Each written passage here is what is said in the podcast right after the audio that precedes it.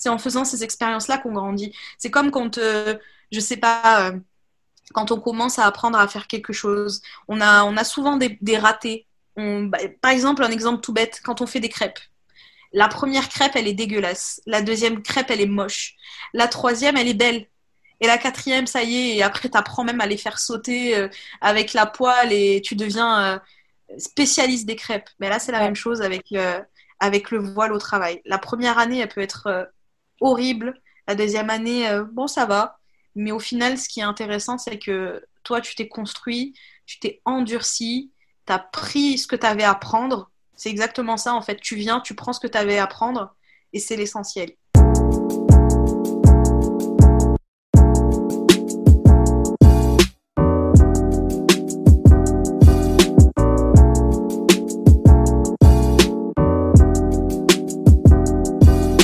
Salut ma cops, bienvenue sur ma nouvelle vidéo avec un tout nouveau format. Aujourd'hui il s'agit d'un podcast puisque je reçois une invitée très spéciale.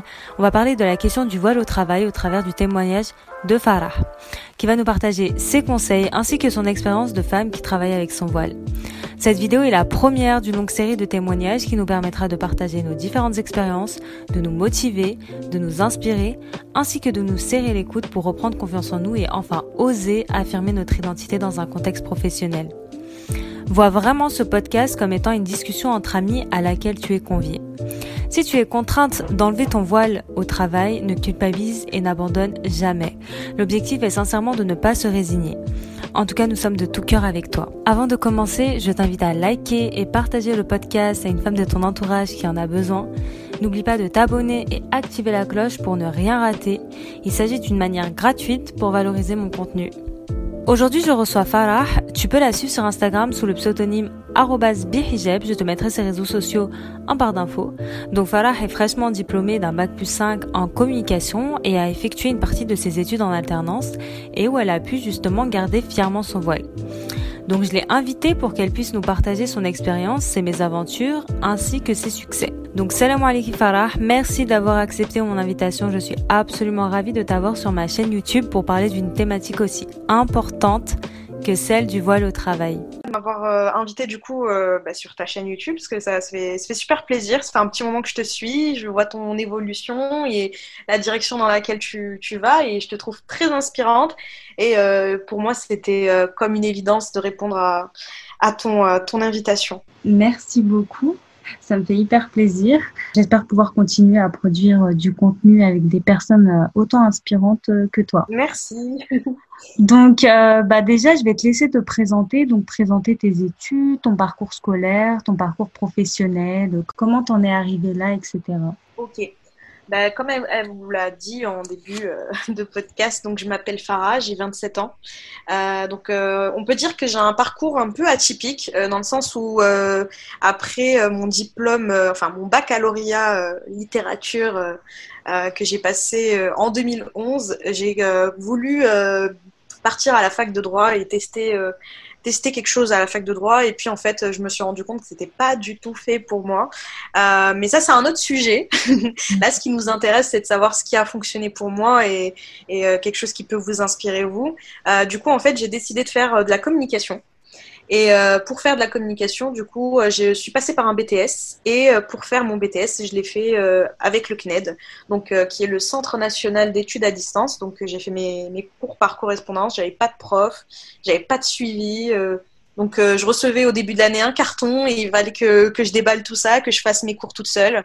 En tout cas, c'est une expérience que, que je garde et qui m'a beaucoup euh, nourri. Et je pense que ça peut, ça peut intéresser pas mal d'entre vous, euh, surtout si vous faites face, euh, comme moi par exemple, euh, à un refus de la part d'une école qui vous dit non, on n'accepte pas votre dossier. Ben, le CNET, ça m'a permis de faire de la communication, malgré que j'avais été refusée sur admission post-bac et dans d'autres écoles.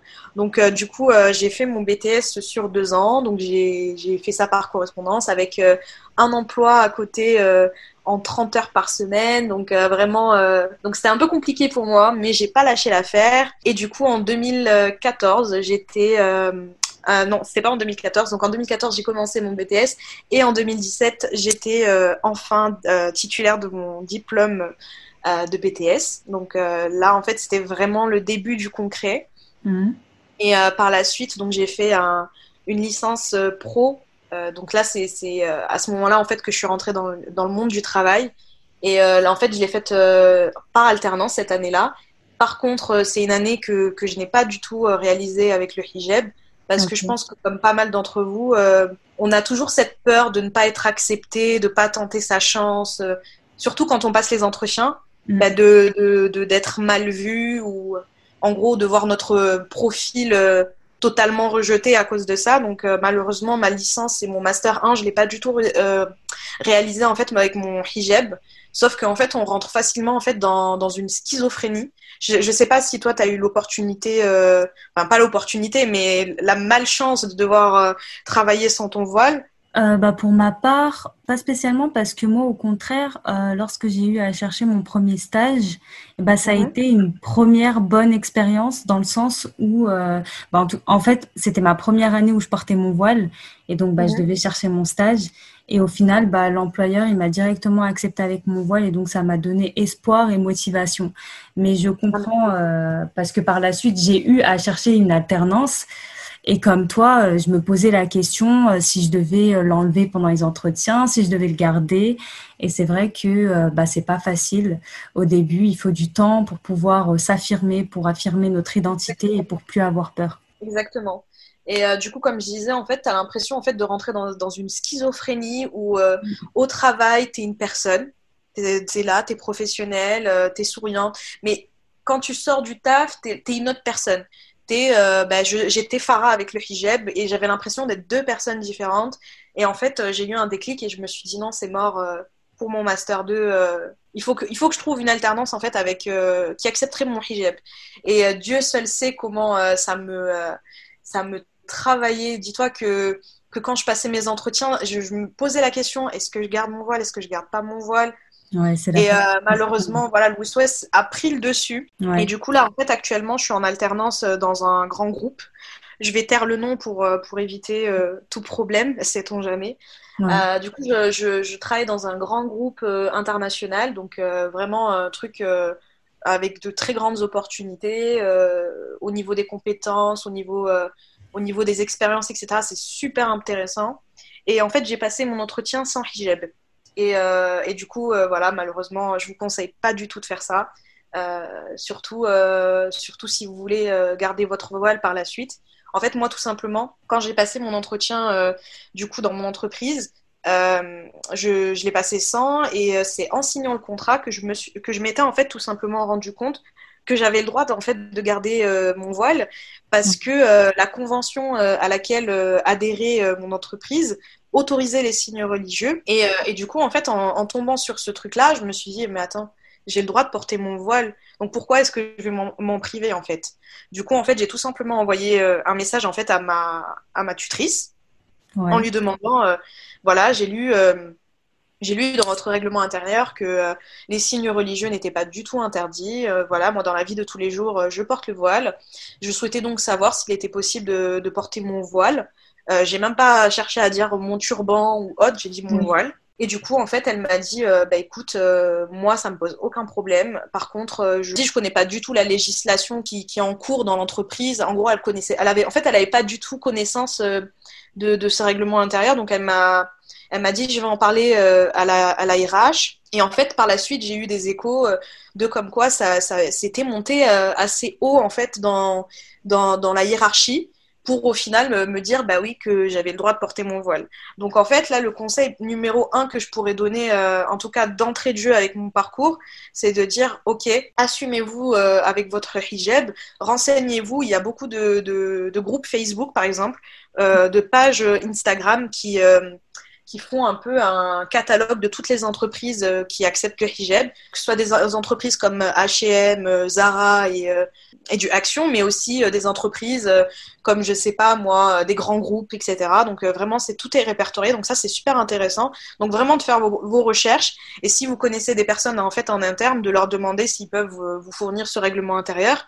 Comme ça, par la suite, vous pouvez euh, justement euh, vous imposer avec avec votre voile. Donc moi, en fait, on peut dire que que ça a été fait d'une façon un peu euh, je sais pas comment comment dire ça en fait. Ça a été fait un peu par coup de chance, mais aussi un peu sans curiosité, parce que tu as quand même cherché à savoir. Euh, tu t'es pas ben refusé, entre guillemets, tu as quand même regardé le règlement, la convention et euh, et tu as quand même euh, essayé, enfin, tu as fait les causes pour pouvoir travailler avec ton voile. Ouais, exactement. Et il faut, savoir qu'en fait, à cette période-là de ma vie, en fait, vraiment, tu vois, genre, même si j'avais passé mes entretiens et tout ça, au fond de moi, je savais que si je passais encore une année sans mon voile au travail, j'allais le vivre trop trop mal. Tu vois, parce que à la base, je m'étais dit bon, je termine mes études, euh, je prends sur moi, je retire mon voile pour euh, pour travailler, etc. Et dès que je suis diplômée, c'est bon, je refuse. Et là, en fait, je suis arrivée au master et je me suis dit non, non c'est plus du tout possible et euh, et je peux pas continuer comme ça parce que c'est clairement de la schizophrénie, tu vois. Mm. Et, euh, et, du coup, voilà euh, comment j'ai, quel a été le cheminement en tout cas pour, euh, pour en arriver au fait que je travaille avec, avec mon voile. Ok, bah merci en tout cas, c'est hyper intéressant. moi, j'aimerais revenir à ta période BTS. Et je me pose la question, je me demande, est-ce que tu as fait un BTS à distance parce que tu avais peur qu'on que ton école t'acceptes pas avec ton voile ou est-ce que tu as juste fait un BTS bah, à distance parce que ça te convenait mieux? Euh, en fait, j'ai fait un BTS à distance tout simplement parce que je pense que tous les, étudiants de notre génération connaissent le fameux admission post-bac. Et euh, du coup, j'ai fait partie de ceux qui ont, qui ont été recalés, en fait, tout simplement. Et ah, euh, ah n'ont pas du tout voir, vu leur candidature, en fait, à étudier, voire accepter. Et donc, en fait, euh, c'était soit je me retrouve un an à rien faire et du coup à travailler, hmm. soit ben, je tentais ma chance et je faisais un BTS euh, par correspondance. Ouais, mais c'est hyper intéressant parce que je pense que pour les filles euh, qui, ou les femmes qui veulent effectuer un BTS, et on sait qu'en BTS, bah, le voile est interdit parce qu'en général, c'est dans des lycées et dans les lycées, bah, c'est interdit. Bah, vous avez cette alternative de passer un BTS à distance. Bon, il me semble qu'il y a des frais tout de même, des petits frais à, à, payer. Je ne sais pas s'ils sont petits ou, gros, si Alors, tu peux nous en parler. Pour avoir une idée, on va, on va dire que si, euh, si en fait, euh, dans ta communauté, euh, une personne est intéressée par un, un BTS avec le KINED, il faut savoir que quand on est boursier, on a, on a les frais qui s'élèvent à, à, je crois, 400 et quelques euros. Donc un peu comme, comme à la fac, sauf que vu que c'est un service euh, donc euh, qui n'est pas euh, en présentiel et qu'on on réceptionne des livres, etc., etc., etc. Donc on, on, on, paye, on va dire la maintenance entre guillemets euh, du site, on, on, paye tout ça, donc c'est 400 et quelques euros. Euh, et il faut savoir que moi en fait quand je m'étais inscrite, j'étais pas boursière à cette époque-là et du coup, euh, ça s'élève aux alentours de 700 euh, et quelques euros. Donc, euh, moi, j'ai eu la chance, ben, en fait, d'avoir pu travailler. Oui. Donc, d'avoir un contrat derrière. Et en plus, ce qui est intéressant, c'est qu'on peut payer en plusieurs fois. Donc, il y, a une facilité de paiement, surtout quand on n'est pas boursier, pardon. Il me semble que ça peut monter jusqu'à 10 fois. Donc, ça, c'est super intéressant pour les personnes qui n'ont pas forcément les moyens et qui cherchent, qui cherchent en fait à, à reprendre leurs études. Donc ça, ça revient bon, bah, à 70 euros, enfin 70 euros et quelques par mois pendant 10 mois. Et euh, du coup, ça nous permet en fait d'avoir euh, bah, une année de BTS comme si on était à l'école. Mais voilà, l'inconvénient, c'est que c'est qu'on n'a pas de prof. Mais si on est déterminé et qu'on est très très motivé, bah, je pense que ça peut le faire. Ouais. En plus, c'est une manière euh, pour les personnes, par exemple, qui, qui ont des enfants ou quoi, de pouvoir euh, concilier, concilier pardon, un peu les deux et de pouvoir organiser ses cours, euh, organiser son foyer. Donc c'est vrai que ça peut être une alternative hyper intéressante pour euh, bah, garder son voile et gérer sa scolarité un peu comme on peut et comme on veut. Exactement. Et si je peux ajouter quelque chose, c'est de dire tout simplement les personnes qui, diront oui, c'est pas possible, sans les profs, euh, ça prend beaucoup de temps, etc. Comme je l'ai expliqué, en fait, euh, moi j'avais un 30 heures par semaine, euh, donc je travaillais en tant qu'animatrice, donc pendant en, 30 heures par semaine, et malgré tout, j'ai quand même, je me suis quand même accrochée à ça parce que c'était mon objectif. Et après, et au final, j'ai réussi parce que, ben, en fait, c'est pas, c'est pas une question de de moyens, entre guillemets, de structure ou autre, c'est vraiment dans la tête. C'est une question d'objectif et de motivation. Donc, si vraiment vous avez envie de faire ce, BTS-là par correspondante, par correspondance, il faut vraiment que vous vous dites que, voilà, c'est votre objectif, c'est votre projet et que vous allez vous donner les moyens euh, pour. Sinon, en fait, ça risque bah, de pas se, se, finaliser parce que tout simplement, euh, vous, n'y aurez pas mis les moyens euh, pour, pour y arriver. En tout cas, ça demande beaucoup de travail. Euh, je, je veux pas, je veux pas décourager ou je veux pas vendre du rêve non plus et, euh, et dire les choses clairement telles qu'elles sont. Ça demande beaucoup de travail et beaucoup d'investissement. Donc, si vraiment c'est ce que vous voulez faire, sachez que c'est de la détermination et de la motivation. En tout cas, en tout cas, voilà. Ok. Bah, en tout cas, merci beaucoup euh, bah, pour cette petite expérience. Je pense que ça va aider beaucoup, beaucoup, beaucoup d'entre nous. Et euh, bah, j'avais une autre question. Justement, comment s'est passée cette euh, fameuse recherche d'alternance? Donc, euh, bah, la rédaction de ton CV, est-ce que tu as mis une photo sur ton CV, euh, les questions que tu t'es posées, les réponses que, que tu as eues, etc. Alors, pour euh, les recherches d'alternance, bon, je pense que toi déjà, tu as fait une vidéo qui est déjà pas mal sur ce, ce sujet-là. Pour les recherches d'alternance, tout simplement, bah, j'ai effectué en fait un CV. je ne sais pas si tu, vois, tu connais le principe du, du, du, du, test AB. Non, je connais pas. En gros, c'est quand tu vas faire des envois. Bon, ça, c'est surtout un truc euh, qu'on fait en marketing. Quand tu vas faire un envoi, par exemple, de, de mail, tu vas faire un envoi, un envoi à tant de personnes avec un, un mail A et un envoi avec à tant de personnes avec un mail B.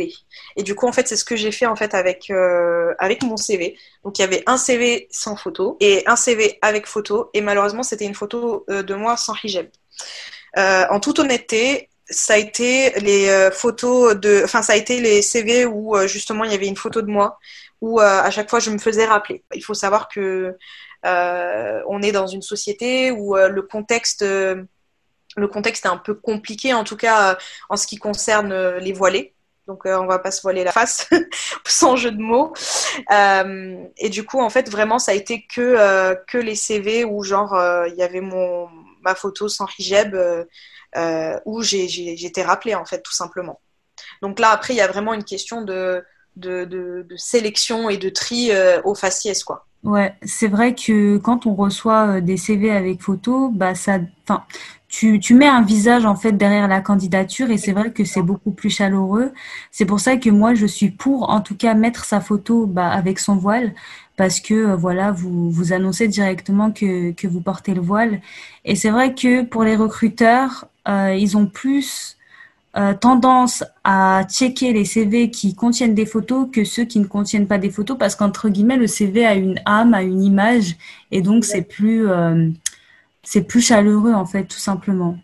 Mais je trouve ça quand même dommage parce que tu vois, euh, aux États-Unis, euh, c'est pas du tout le cas parce que j'ai eu l'opportunité d'envoyer une candidature à l'étranger et du coup, je sais que le, le, fait de mettre en fait une photo, c'est très mal vu en fait. Ah, ouais. Au contraire, ils sont très CV euh, classiques, euh, donc euh, pas de photos, il n'y a pas de, de froufrou.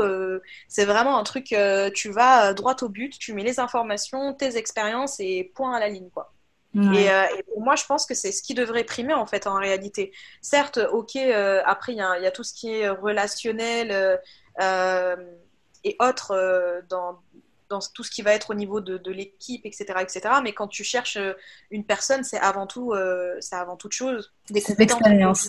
Mmh. Ses expériences, ses compétences, euh, sa formation. je trouve ça, franchement, franchement dommage qu'en France, on en soit encore au stade du, du CV avec photo, où on filtre par rapport au nom, on filtre par rapport à la photo. Enfin, enfin je trouve ça dommage, mais bon, euh, de toute façon, c'est le jeu euh, et, en fait, il faut tout simplement s'adapter. En fait, c'est ça qu'il faut. Euh, on, est tout autant, on, mérite tout autant d'avoir un poste et, et, surtout à la hauteur de nos compétences. Donc, je pense qu'il faut juste connaître les règles du jeu pour jouer la partie. C'est ça.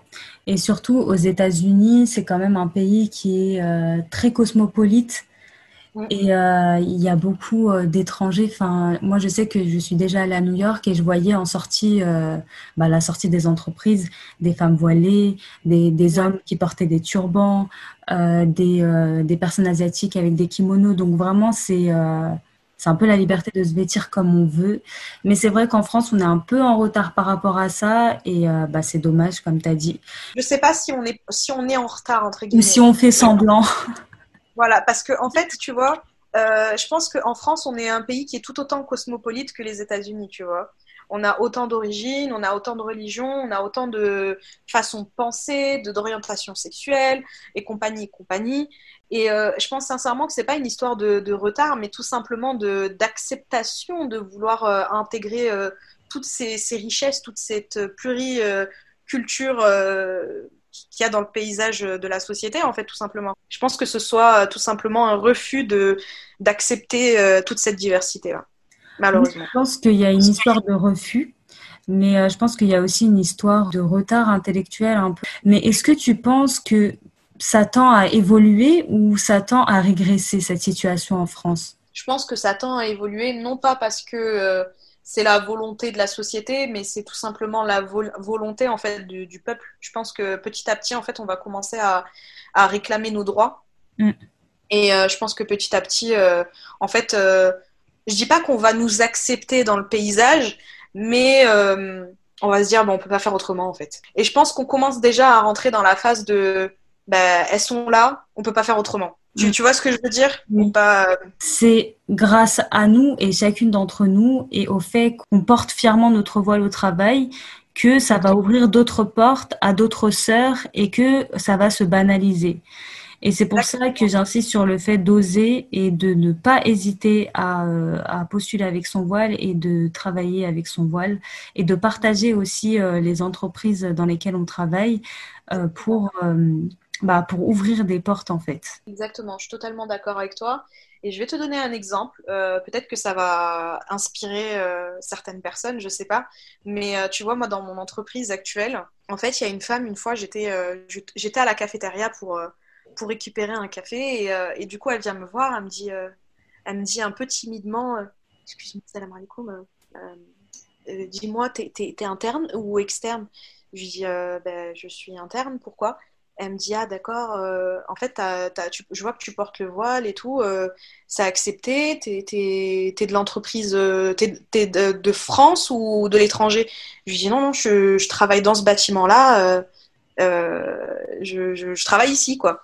Elle me dit ah d'accord et tout parce que je vois que tu portes le voile euh, moi aussi je porte le voile dans, dans la vie de tous les jours mais euh, quand j'ai postulé euh, j'ai pas postulé avec et ça fait plus de cinq ans que je travaille sans ah ouais. mais je vois que, que toi tu, tu, le portes et et du coup je me pose la question de si je devrais sauter le pas quoi sachant que ça fait plusieurs fois que je te vois et je t'ai même vu avec des membres de ton équipe je voulais savoir comment ça s'était passé et du coup je lui ai expliqué en fait je crois c'était un mois après j'ai vu euh, une voilée, deux voilées, trois voilées, quatre voilées. Je me suis dit, waouh, euh, je suis arrivée dans un bâtiment où il n'y avait pas du tout de voilées. Parce que c'est ce que euh, clairement m'a expliqué ma, tutrice. Et du coup, par la suite, la RH que j'ai rencontrée, elle m'a clairement dit, écoute, nous, dans notre, dans notre comment ils appellent ça, notre site, on va dire, on n'a pas du tout de, de de base. Euh, donc ça a été une problème, entre guillemets, problématique euh, qui n'a jamais été posée. Et, euh, et, du coup, en fait, dès que j'ai répondu à la question en fait, de cette personne-là, c'est à ce moment-là en fait, que j'ai vu de plus en plus de voilés dans, dans, dans, mon bâtiment. En fait. Ouais, ça les a, ça les a rassurés. En fait, ça, ça leur a fait un déclic pour porter leur voile. Mais je trouve ça hyper beau elle a osé porter son voile parce qu'elle t'a vu, alors qu'à la base, euh, elle n'osait pas forcément. Ça lui a donné un regain de motivation et je trouve ça absolument super. C'est clairement ça. Et euh, après, j'ai pas eu l'opportunité de leur parler, mais euh, en tout cas, quand, quand, je les croise dans, dans les couloirs, euh, j'ai droit au salam alaikum, des trucs comme ça. Le luxe d'être musulman et, de se reconnaître avec, avec, la, avec la communauté.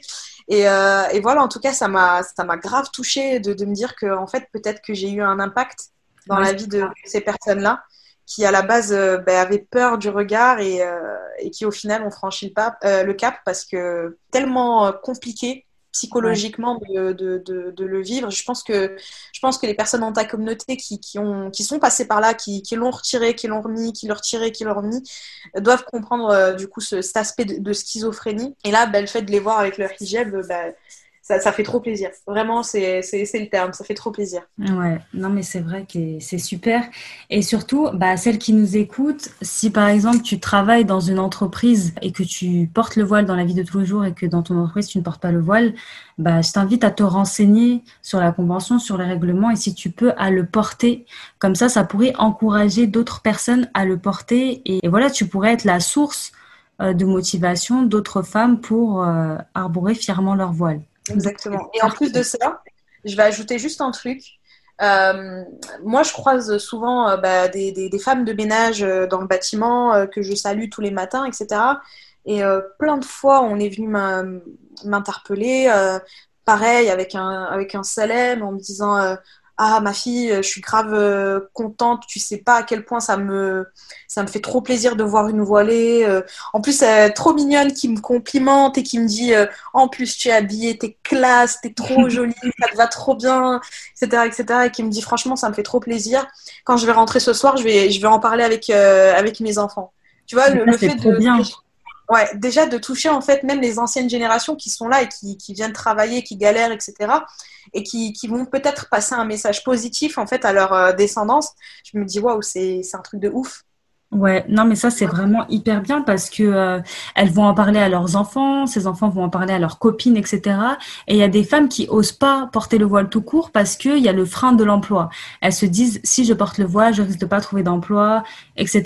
Et si elles tombent sur ces femmes-là qui t'ont croisé dans l'entreprise, bah au final elles vont se dire bah si cette personne a réussi à travailler avec son voile, bah il y a aucune raison que moi j'y arrive pas. Et en fait, bah tu motives euh, au-delà de ce que tu pourrais imaginer. Et tu inspires au-delà de ce que tu pourrais imaginer rien qu'en portant ton voile et rien qu'en osant affirmer ton identité. Après, c'est vrai que c'est pas facile, mais il faut savoir que c'est euh, que, que, ça constitue vraiment une, un réel bienfait pour euh, la communauté et pour les femmes. C'est vrai que vu de ce point de vue-là, c'est vrai que j'y avais jamais pensé sous ce point de vue-là, mais c'est vrai que ouais, c'est ouf, quoi, genre de se dire que peut-être que je vais motiver d'autres personnes, peut-être que je vais motiver des enfants de femmes de ménage ou de, d'agents de, sécurité ou d'autres personnes comme ça qui, qui vont dire Ah, t'as vu, j'ai, ma, j'ai, ma, j'ai une personne dans mon entreprise qui, qui porte le hijab et fièrement et qui travaille. Euh, voilà quoi. Ouais, que c'est pas une légende urbaine quoi. Non, clairement pas. Ouais. Franchement, c'est. Euh, ah, j'aime trop, c'est trop bien. Et justement, si tu si, euh, si es amené à postuler à d'autres postes, qu'est-ce que tu dirais à un employeur qui te contraindrait de l'enlever? Déjà, premièrement, je lui poserais la question de, de, quelles, sont, euh, quelles sont en fait euh, tout simplement ses, motivations en fait à me demander ça. Et euh, deuxièmement, quand tu parles d'employeur, est-ce que c'est une personne qui est déjà en fait mon employeur ou qui est quelqu'un qui veut me proposer du travail? Bah, On va commencer par une personne qui veut te proposer du travail. Alors, bah, en fait, moi personnellement, si je vois que la personne que j'ai en face a clairement un problème avec mon, mon hijab, bah, personnellement, je continuerai pas forcément à chercher à travailler dans leur entreprise. Parce que ça veut dire tout simplement que même au-delà de ne pas partager mes convictions religieuses, cette personne en fait n'a pas d'ouverture d'esprit. Ouais, n'a pas d'ouverture d'esprit. Pardon? Elle ne partage pas en fait tes valeurs. Exactement, l'ouverture d'esprit, le fait de ne, de ne se baser que sur, euh, que sur les compétences de la personne, sur sa personnalité, et en fait qu'elle s'arrête tout simplement à un bout de tissu. Euh, si je suis en entretien et que la personne clairement me fait des sous-entendus par rapport à mon voile, ou même clairement me dit euh, écoutez, ça va pas le faire avec mon voile, bah, je, vais, je vais clairement expliquer à cette personne-là que ce qu'elle est en train d'expliquer, que c'est clairement discriminatoire et que c'est clairement inscrit dans la loi qu'on ne peut pas discriminer une personne euh, en vue de son, de son voile et euh, encore moins de tout signe religieux, quoi. Déjà, premièrement. Et, euh, et deuxièmement, que j'ai pas envie de travailler avec une personne comme lui et que, et que malheureusement, surtout, en fait, moi, dans mon domaine de la communication, quand on est communicant, on est censé avoir une certaine ouverture d'esprit et que pour moi, s'il si, s'il n'a pas cette ouverture d'esprit, il mériterait pas de travailler en tant que, en tant que communicant et, il n'a pas du tout sa place en tant que tel, quoi. C'est intéressant ce que tu dis parce que je trouve qu'il faut pas se taire. Après, on n'est pas là pour euh, se lancer dans des débats et dans des conflits avec des personnes qui, on sait qu'elles ne vont pas changer d'avis. Mais euh, il faut quand même euh, exprimer ses idées et dire que c'est inadmissible et qu'il y a des lois qui punissent ce genre de comportement pour que la personne elle, euh, elle sache que euh, voilà que ça se fait pas et que euh, après on sait que ça va pas changer sa façon de penser, mais je trouve que c'est quand même important de parler et de s'exprimer et d'exprimer son mécontentement. Exactement. En tout cas, une chose est sûre, c'est que si demain je me retrouve face à cette situation-là de d'injustice d'un futur employeur ou lors d'un entretien d'embauche, c'est clair que la personne va entendre parler de moi dans le sens pas euh, en face à face, c'est-à-dire qu'en face à face, je vais clairement lui dire que voilà, c'est discriminatoire et lui faire un peu un rappel à l'ordre et à la loi.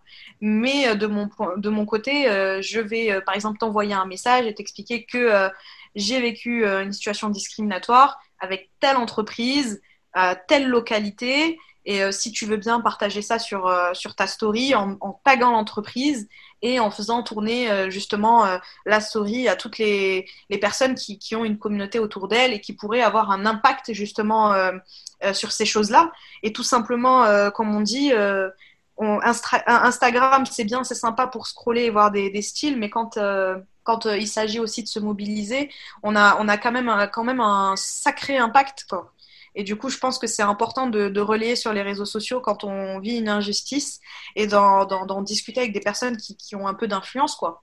Ouais. Je pense que, en tout cas, ça serait ma réaction et euh, tu vois, genre euh, une façon de lui faire comprendre que, ok, euh, il veut pas de moi, mais derrière moi, il y a du monde. Ouais, non, mais c'est hyper bien ce genre de réaction parce que c'est vrai que les réseaux sociaux ont beaucoup, beaucoup, beaucoup d'impact bah, en notre temps. On est tous connectés et, euh, et ça permet de, bah, de montrer qu'on est, bah, comme tu as dit, une communauté solidaire et que s'il y en a une qui est touchée, et bah, c'est toute la communauté qui est touchée. Et après, bah, il y, a, y a eu beaucoup de changements euh, par rapport à ça. Moi, je sais que j'ai vécu euh, une discrimination dans ma salle de sport. J'en avais parlé sur mes réseaux sociaux. On les avait identifiés, on avait euh, écrit euh, bah, des, commentaires négatifs par rapport à, bah, ce qu'ils ont fait. Et suite à ça, bah, ils ont autorisé les voiles en salle de sport. Donc, il y a espoir et on peut changer les choses. Ils m'ont accepté parce que c'était juste le directeur qui voulait pas et c'est pas forcément dans le règlement. Tu vois ouais.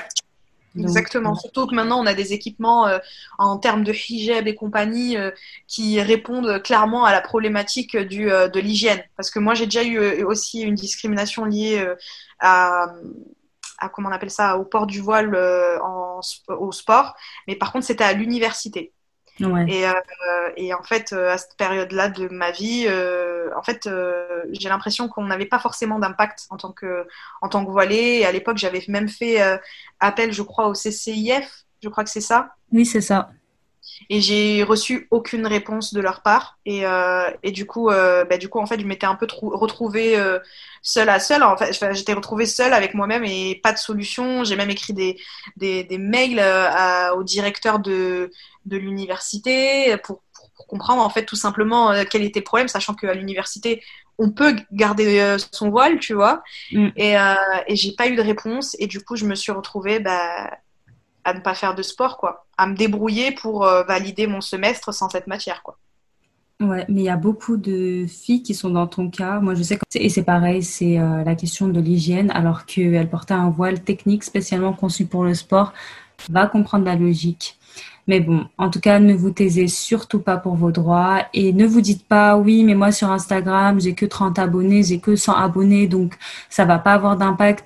Pas du tout. Envoyez des messages aux personnes un peu plus influentes. Vous pouvez même m'envoyer un message à moi ou à Farah et on relayera au maximum et euh, de petit à petit, bah, votre situation va s'ébruiter et euh, ça pourra changer les choses et ça, ça pourra euh, rendre justice.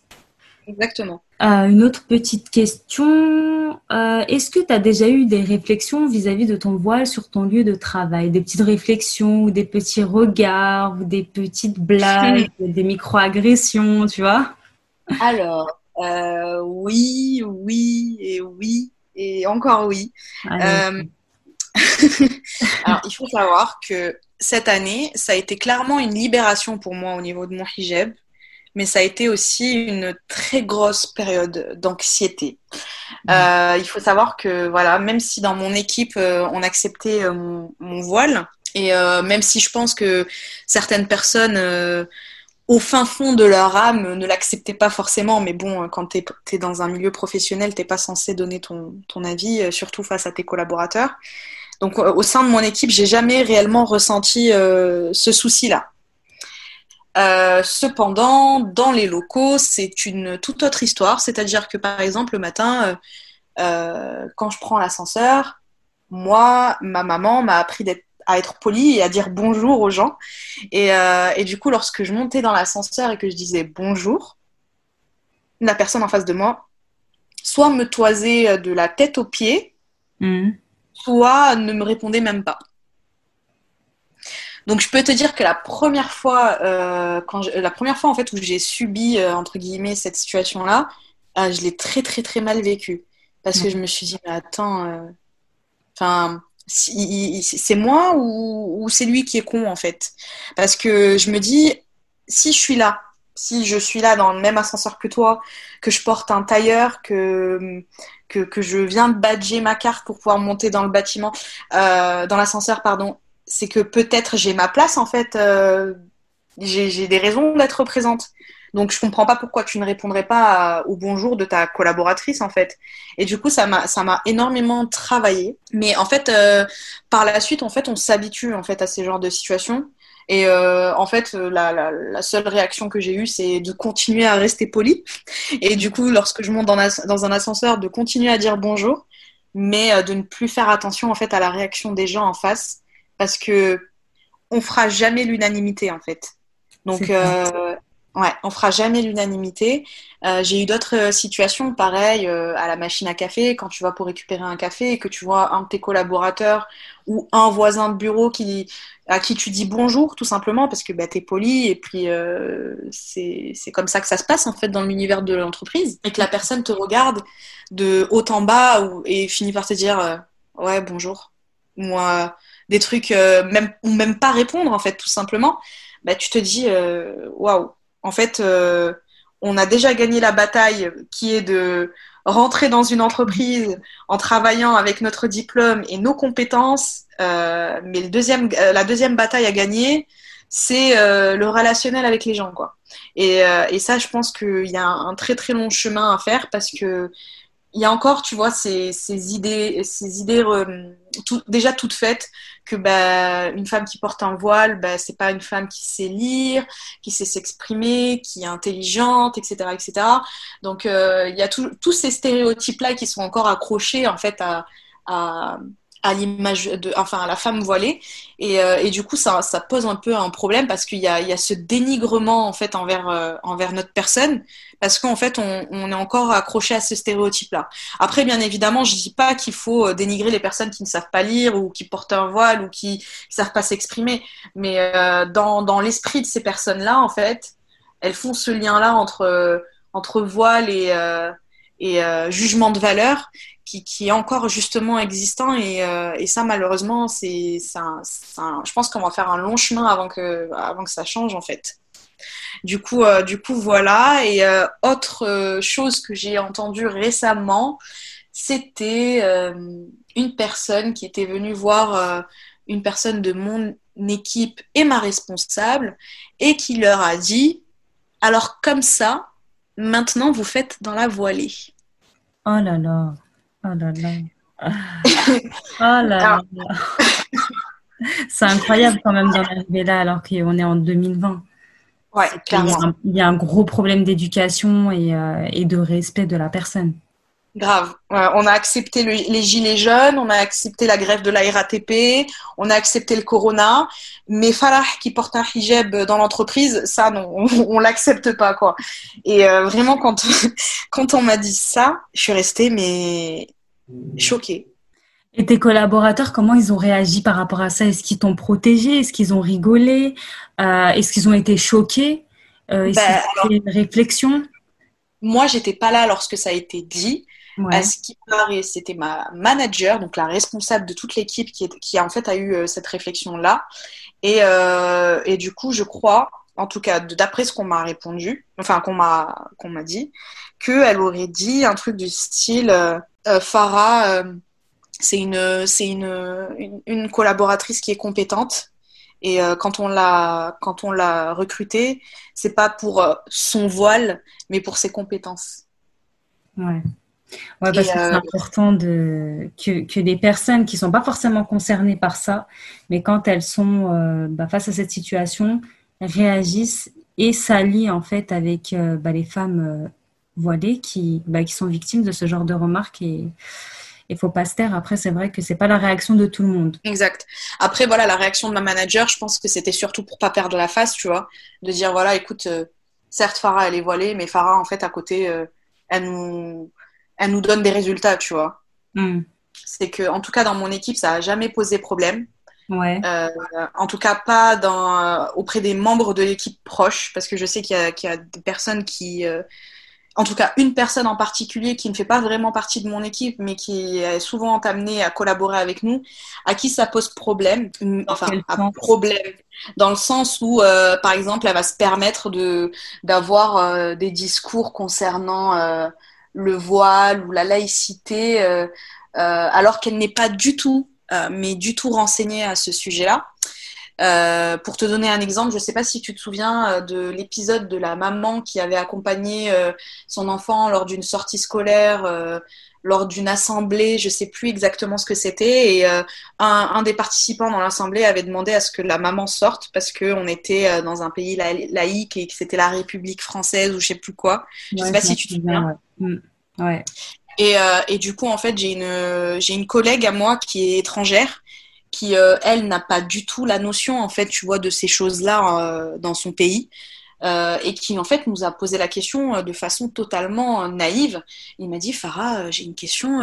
j'ai regardé les infos ce matin et j'ai vu, en fait, que une maman, en fait, on avait viré une maman juste parce qu'elle portait le voile. toi, ça va, t'as pas trop de problèmes? Enfin, il me semble que tu peux porter ton voile ici, donc pourquoi elle pourrait pas porter son voile là-bas? Et là, du coup, cette personne-là a sauté, entre guillemets, dans la discussion en disant Oui, mais tu sais, euh, Farah, euh, euh, c'est une faveur qu'on lui fait mmh. parce qu'en France, il y a ce qu'on appelle la laïcité.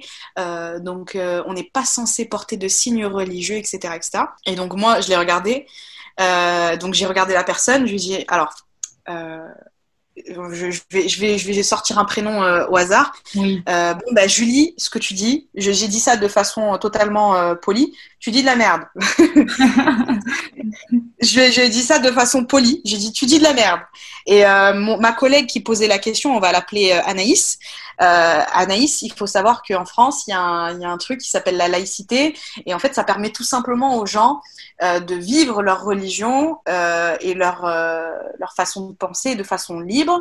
Et qu'en France, depuis 1905, il y a la séparation de l'Église et de l'État. Donc le religieux n'interfère pas dans, le, dans le, les, problèmes étatiques. Donc je lui dit ça. Et je lui dit, deuxièmement,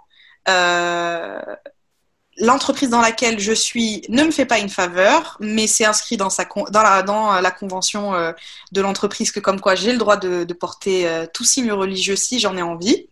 Et troisièmement, euh, la situation qu'elle a vécue, cette maman-là, est totalement discriminatoire et hors cadre législatif. Et elle a clairement vécu une situation de racisme. Et je peux te dire que la personne à qui j'ai cloué le bec, en fait, m'a prise en grippe toute l'année. Ouais. C'est-à-dire que. T'as raison, en fait. mais oui. bête, quoi. Mais clairement, et surtout euh, après la personne, donc euh, la Anaïs, euh, m'a posé plein de questions concernant la loi, etc., etc. Et comme j'avais fait du droit avant. Ouais. Comme quoi ça a servi. Voilà, et il se trouvait que le, on avait euh, euh, on avait abordé le sujet du traité de la laïcité. Donc c'était le tout premier écrit euh, sur le thème de la laïcité, et, du coup l'origine même de la laïcité, je l'avais, je, l'avais étudié quand j'étais à la fac de droit. Donc je, je lui ai, je lui ai tout expliqué en lui disant qu'à la base c'était vraiment pour permettre aux personnes qui étaient athées de pouvoir vivre leur, leur athéisme sans forcément euh, se faire persécuter par les chrétiens. Et euh, par la suite, c'est devenu une façon de, permettre aux gens de vivre leur religion et euh, de faire une séparation de l'Église et de l'État. Et, du coup, elle était super intéressée. Donc, je lui ai envoyé par la suite plusieurs articles, plusieurs liens concernant la loi. Mais la Julie, elle, avait le seum pour, dire les choses de façon simple. Et elle m'a prise en grippe bah, toute l'année.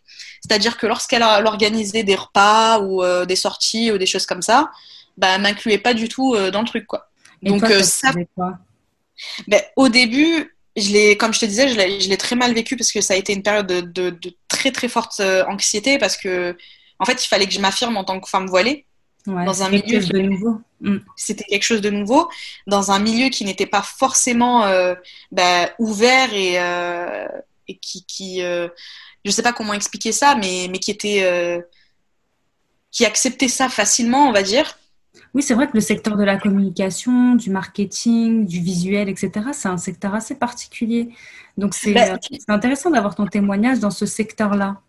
Ben, en tout cas, je ne pense pas que ce soit représentatif euh, de, de, la communication en général, parce que pour avoir eu des intervenants dans mon école qui, qui, avaient des agences de com ou qui travaillaient dans des services de communication ou euh, qui travaillaient dans les médias, pour eux, bah, ça posait aucun souci. Et au contraire, euh, à chaque fois, euh, de par, de par nos, travaux de groupe, les travaux personnels, etc., j'ai vu que bah, ça les choquait pas qu'une voilée en fait puisse euh, euh, autant briller euh, dans, dans, une thématique, autant briller dans, dans, un sujet, tu vois, ça ne les choquait pas et ça ne les dérangeait pas. Et là vraiment en fait, j'ai l'impression que c'est vraiment propre aux, aux grandes entreprises. Aux grandes entreprises. Même aux grandes entreprises, parce que il y a encore des personnes, tu vois, dans, dans mon équipe. en fait, il n'y a pas de, de moyenne d'âge, on va dire fixe il, y avait des personnes qui avaient 22, il y avait des personnes qui avaient 29, il y avait des personnes qui avaient mon âge, des personnes qui avaient 30, 35, 40, 60. Tu vois, tu vois ce que je veux dire? C'était euh, c'était un micmac, quoi. Il y avait un mélange d'âge et du coup, il y avait cette mentalité à l'ancienne parce que j'avais des collaborateurs qui, qui avaient 50 ans, 60 ans, tu vois, des trucs du genre, quoi. Bah moi, j'ai une expérience hyper différente de la tienne parce que moi aussi, je travaille dans un grand groupe international et euh, justement, euh, bah déjà, mon équipe, bah, c'est des euh, project managers seniors. Donc, ils ont mhm. la moyenne d'âge, en tout cas, c'est 55 ans. et il y a plus d'hommes que de femmes dans mon équipe. Moi, c'est que des Et ils sont très, très, très ouverts d'esprit par rapport, par rapport au voile, par rapport aux femmes voilées. Et ça les choque pas du tout. Et j'ai jamais eu de réflexion bah, de la part de mes collaborateurs. Et même dans mon entreprise en général, même quand il y a d'autres personnes qui collaborent avec nous, j'ai jamais eu de regard particulier, peut-être des regards d'étonnement, mais pas de regard euh, malsains ou de regards qui m'ont l'air euh, méchants ou quoi. Donc euh, c'est hyper intéressant d'avoir euh, bah, d'avoir ton expérience. C'est fou de voir à quel point ça change d'une entreprise à l'autre. Exactement. Donc voilà, en tout cas pour les personnes qui, qui nous écoutent, vraiment, mon expérience en fait elle est propre à moi-même. Euh, donc c'est vraiment un cas à part ou peut-être euh, un cas qui ressemble à d'autres cas, j'en sais rien du tout. Mais voilà, un exemple qui, est frappant, c'est que Safa n'a pas vécu du tout la, même expérience que moi, qui est que bah, moi j'ai eu des regards et elle pas du tout. Donc c'est vraiment propre à chacun. Donc euh, en tout cas, là, l'objectif de ce podcast-là, c'est vraiment de vous préparer, de vous donner les clés et les armes en fait pour faire face en fait à ces situations-là, de travail avec un hijab, que ce soit dans un environnement euh, euh, sain et accueillant ou, euh, ou tout le contraire, quoi. En tout cas, en tout cas voilà, ne, vous découragez pas en entendant mon, en tout cas mon, témoignage. Au contraire, dites-vous que c'est en se battant qu'on mm. arrive à nos fins. Et moi, là, ce que, que j'ai envie que vous reteniez en fait de, de tout ça, c'est que vous vous dites ok, certes, Farah, elle a galéré pendant un an, entre guillemets, hein, je dis bien entre guillemets, parce que, alhamdoulilah, euh, après ma phase d'anxiété, etc., j'ai réussi à traiter ça, euh, à, faire la part des choses, etc., etc. Euh, malgré tout ça, j'en ai gagné de l'expérience, j'en ai gagné de la maturité, de la prise de recul face à tout ça parce que certes, si on le vit mal, etc., il faut toujours se rappeler la raison pour laquelle on porte notre hijab. Et, et du coup, il n'y a, pas, a pas à se prendre la tête et à, à, à se créer des situations d'anxiété bah, pour des humains en fait.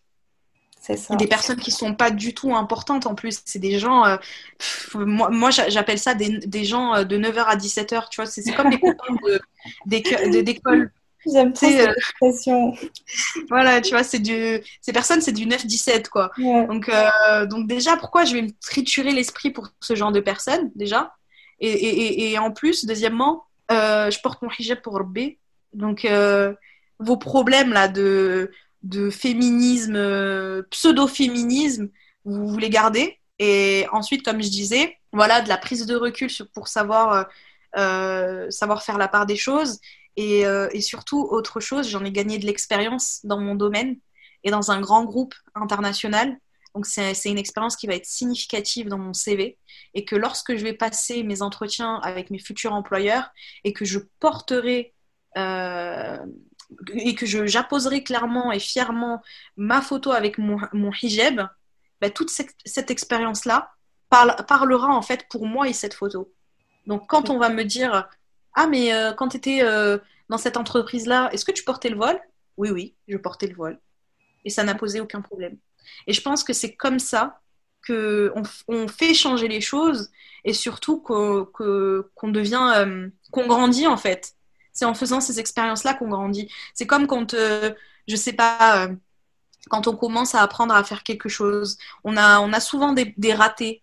Bah, par exemple, un exemple tout bête, quand on fait des crêpes. La première crêpe, elle est dégueulasse. La deuxième crêpe, elle est moche. La troisième, elle est belle. Et la quatrième, ça y est, et après, tu apprends même à les faire sauter euh, avec la poêle et tu deviens euh, spécialiste des crêpes. Mais là, c'est la même chose avec, euh, avec le voile au travail. La première année, elle peut être horrible. La deuxième année, bon, ça va.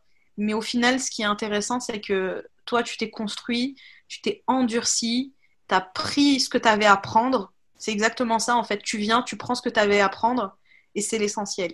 C'est ça, mais c'est hyper inspirant ce que, tu, ce que tu viens de dire. Et en fait, moi, ce que j'encourage à faire, c'est se préparer mentalement euh, et psychologiquement à ce genre de situation. Après, je dis pas qu'il faut se, qu'il faut se polluer l'esprit en s'imaginant des catastrophes, etc. Mais se dire que les situations euh, comme ça de microagression, euh, bah, sont possibles et se préparer à répondre à des, euh, bah, des remarques, à des regards pour être prête en fait face à cette situation. Et, euh, et comme m'a dit Farah, c'est à force d'expérience que vous allez vous forger et que vous allez vous assumer de plus en plus.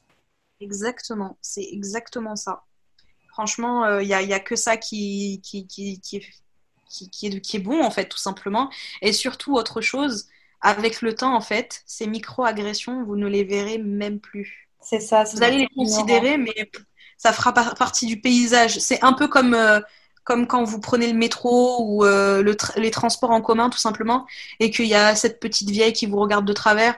Vous la voyez au loin, mais vous lui prêtez pas attention parce que ça y est, en fait, vous avez entre guillemets pris l'habitude, vous avez vous êtes passé au level 69 du, euh, du de la heavy girl. Donc ça vous touche plus. Et je pense qu'en tout cas moi mon expérience pourquoi en fait euh, je suis passée par ces étapes-là, c'est tout simplement parce que j'étais pas préparée. Et, euh, je pense justement ce podcast-là va être une façon de vous préparer à toutes ces possibilités-là. Donc que ce soit des possibilités positives, mais euh, aussi des possibilités négatives, parce que voilà, ça existe, mais c'est pas une généralité. Et en tout cas, moi, voilà, ça, c'est, je pense que c'est ça qui m'a manqué, c'est que je me suis pas préparée à toutes les possibilités et que je suis arrivée et je me suis dit que ça allait se passer comme euh, quand je portais pas mon voile. Et en fait, en réalité, pas du tout, parce que les gens euh, nous voient plus de la même façon en fait. On est voilé avant d'être Farah, chargé de communication digitale. Donc vraiment, préparez-vous, euh, armez-vous de patience, souvenez-vous pourquoi vous avez porté votre hijab et surtout euh, restez bien entouré, restez bien par rapport aux lois, etc. C'est hyper important. Enseignez-vous et en plus Safa a fait une vidéo euh, là-dessus aussi. Ah, ça fait pas mal de vidéos en vrai. Hein. ouais, c'est vrai que j'ai fait une vidéo sur l'alternance, j'ai fait une vidéo sur quoi d'autre? Porter pour les droits. Ouais. ouais, bah ça, ça faisait partie de la vidéo sur porter le voile au travail, mais je pense que ça nécessite carrément une vidéo à part. Exactement. Pour les droits, la etc. Je pense que ça peut aider plus d'une personne. Parce que en fait, c'est hum, ouais, et en plus c'est des questions qui reviennent souvent. Enfin, à chaque fois que qu'on a des, des réflexions, c'est par rapport à la laïcité. Donc c'est pour ça mm-hmm. qu'il est hyper important de connaître bah, les principes de laïcité, euh, les lois euh, du, du, voile au travail pour pouvoir répondre avec des vrais outils. Exactement, parce que la loi est notre outil et comme dirait euh, l'adage français, nul n'est censé ignorer la loi. Et ça, vous pourrez le ressortir fièrement lorsque vous aurez euh, déballé tout votre euh, savoir euh, dans, en ce qui concerne le, droit du travail et, et, le droit de porter votre hijab au travail. Ça va en boucher un coup, en tout cas. C'est ça. Et franchement, et si vous n'avez pas envie de débattre, ne débattez pas. Tout simplement, vous dites que je n'ai pas envie de parler de ce sujet-là, c'est pas le, le, lieu idéal, c'est pas le lieu propice. Je ne souhaite pas débattre parce qu'en général, les débats, ça mène absolument à rien. Mais si vous êtes victime d'une microagression, réagissez, mais ne débattez pas. Exactement. Ah, et autre conseil, euh, ne réagissez pas avec violence, ne, réagissez pas avec, euh, euh, comment dire, comme si vous aviez été touché. Parce qu'en règle générale, ces personnes-là, en tout cas les personnes qui Ouais, les personnes qui sont euh, mal intentionnées peuvent facilement le retourner contre vous en disant euh, ben, telle personne, euh, lorsque je lui ai juste dit de façon totalement naïve et anodine, non, non, non, le voile, eh ben, c'est énervé contre moi et ça peut aller très loin. Ça peut même remonter au niveau RH en mode agression, des trucs du genre. Donc vraiment, quand, quand vous faites face à ce genre de situation, euh, je ne dis pas de vous mettre en situation de victime, mais en situation de personne qui a conscience de ses droits et conscience qu'elle a sa place où elle est, mais aussi en tant que personne très calme, avec une voix très posée, et de n'émettre aucune violence et aucune agressivité.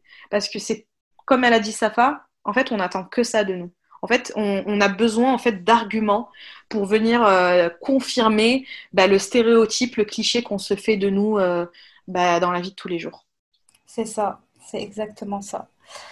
Bah, je pense que j'arrive à la fin des questions. Si tu as d'autres petites, euh, petites astuces ou petits conseils à donner à la communauté, bah, tu peux le faire si tu as, d'autres choses à ajouter. alors là, pour le coup, je pense qu'on a vraiment fait le tour de, Je trouve que ça va faire un podcast assez riche quand même. Hein. Ouais, j'espère. J'espère que ça va aider euh, pas mal de personnes. Mais euh, ouais, en tout cas, de la patience. Vraiment de la patience. Euh, gardez, gardez votre hygiène.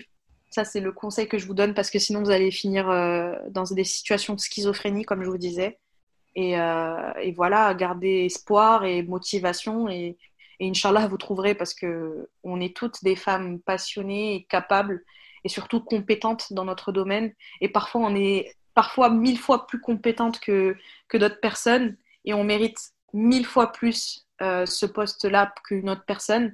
Donc, euh, ne jamais se rabaisser ne jamais euh, dire que on ne l'a pas parce que parce que c'est à cause de mon voile, on l'a pas parce que si, parce que ça. Il faut toujours retenir que c'est c'est le destin de Allah et c'est quand Allah décidera que on va trouver un, travail, ben, ça arrivera. Tant qu'on fait les causes et qu'on reste motivé et qu'on ne perd pas espoir, Dieu est toujours là pour, euh, pour nous guider et, nous mettre sur le chemin de, de notre euh, destinée. C'est ça, on va finir avec, euh, bah, avec ce que tu as dit. Bah, si Dieu est avec nous, peu importe qui est contre nous, bah, on triomphera toujours. Parce que quand, on, quand on fait quelque chose pour Dieu, qu'on patiente pour Dieu, au final, il nous le rend. Et bah, Farah est, un exemple, je suis un exemple également, et d'autres femmes sont des exemples de persévérance et de confiance. Parce que si Dieu veut que vous ayez ce poste, peu importe qui viendra, vous l'arrachez, vous l'aurez. Donc il ne faut jamais désespérer et il faut toujours garder confiance en Dieu. Je résumerai pas mieux en tout cas, merci beaucoup Farah d'avoir euh, bah, participé à ce podcast. C'était vraiment un plaisir, un plaisir, un plaisir bah, d'échanger avec toi sur cette discussion, sur ce sujet-là. Euh, et, euh, et en tout cas, je te souhaite une bonne continuation J'espère que tu euh, bah, continueras à t'épanouir dans ton domaine, que tu continueras à, évoluer et à, et à, porter fièrement ton voile au travail. En tout cas, moi, je suis tellement fière de toi et tellement fière bah, de ton parcours, de ce que tu nous as raconté, de ce que tu as vécu. Et ça me fait chaud au cœur et ça me fait trop, trop plaisir de voir qu'il y a des femmes comme toi dans la communauté qui osent et qui n'abandonnent jamais. Et en tout cas, bah, je te souhaite tout le meilleur du monde, tout le bonheur du monde. En tout cas, moi, ça m'a fait super plaisir d'être ton invité euh, aujourd'hui euh, sur ce podcast-là. Et j'espère que ça va en inspirer plus d'une et ça va en motiver plus d'une. Euh, en tout cas, j'ai hâte de voir la suite des podcasts que tu vas nous préparer avec les autres les autres femmes. Inch'Allah. Bah, merci beaucoup. En tout cas, je te souhaite une très, très, très belle soirée. Merci d'avoir écouté ce podcast. J'espère qu'il t'a inspiré et t'a invité à réfléchir. N'oublie pas de liker et commenter le podcast. En attendant, on se dit à très très vite pour de nouvelles aventures.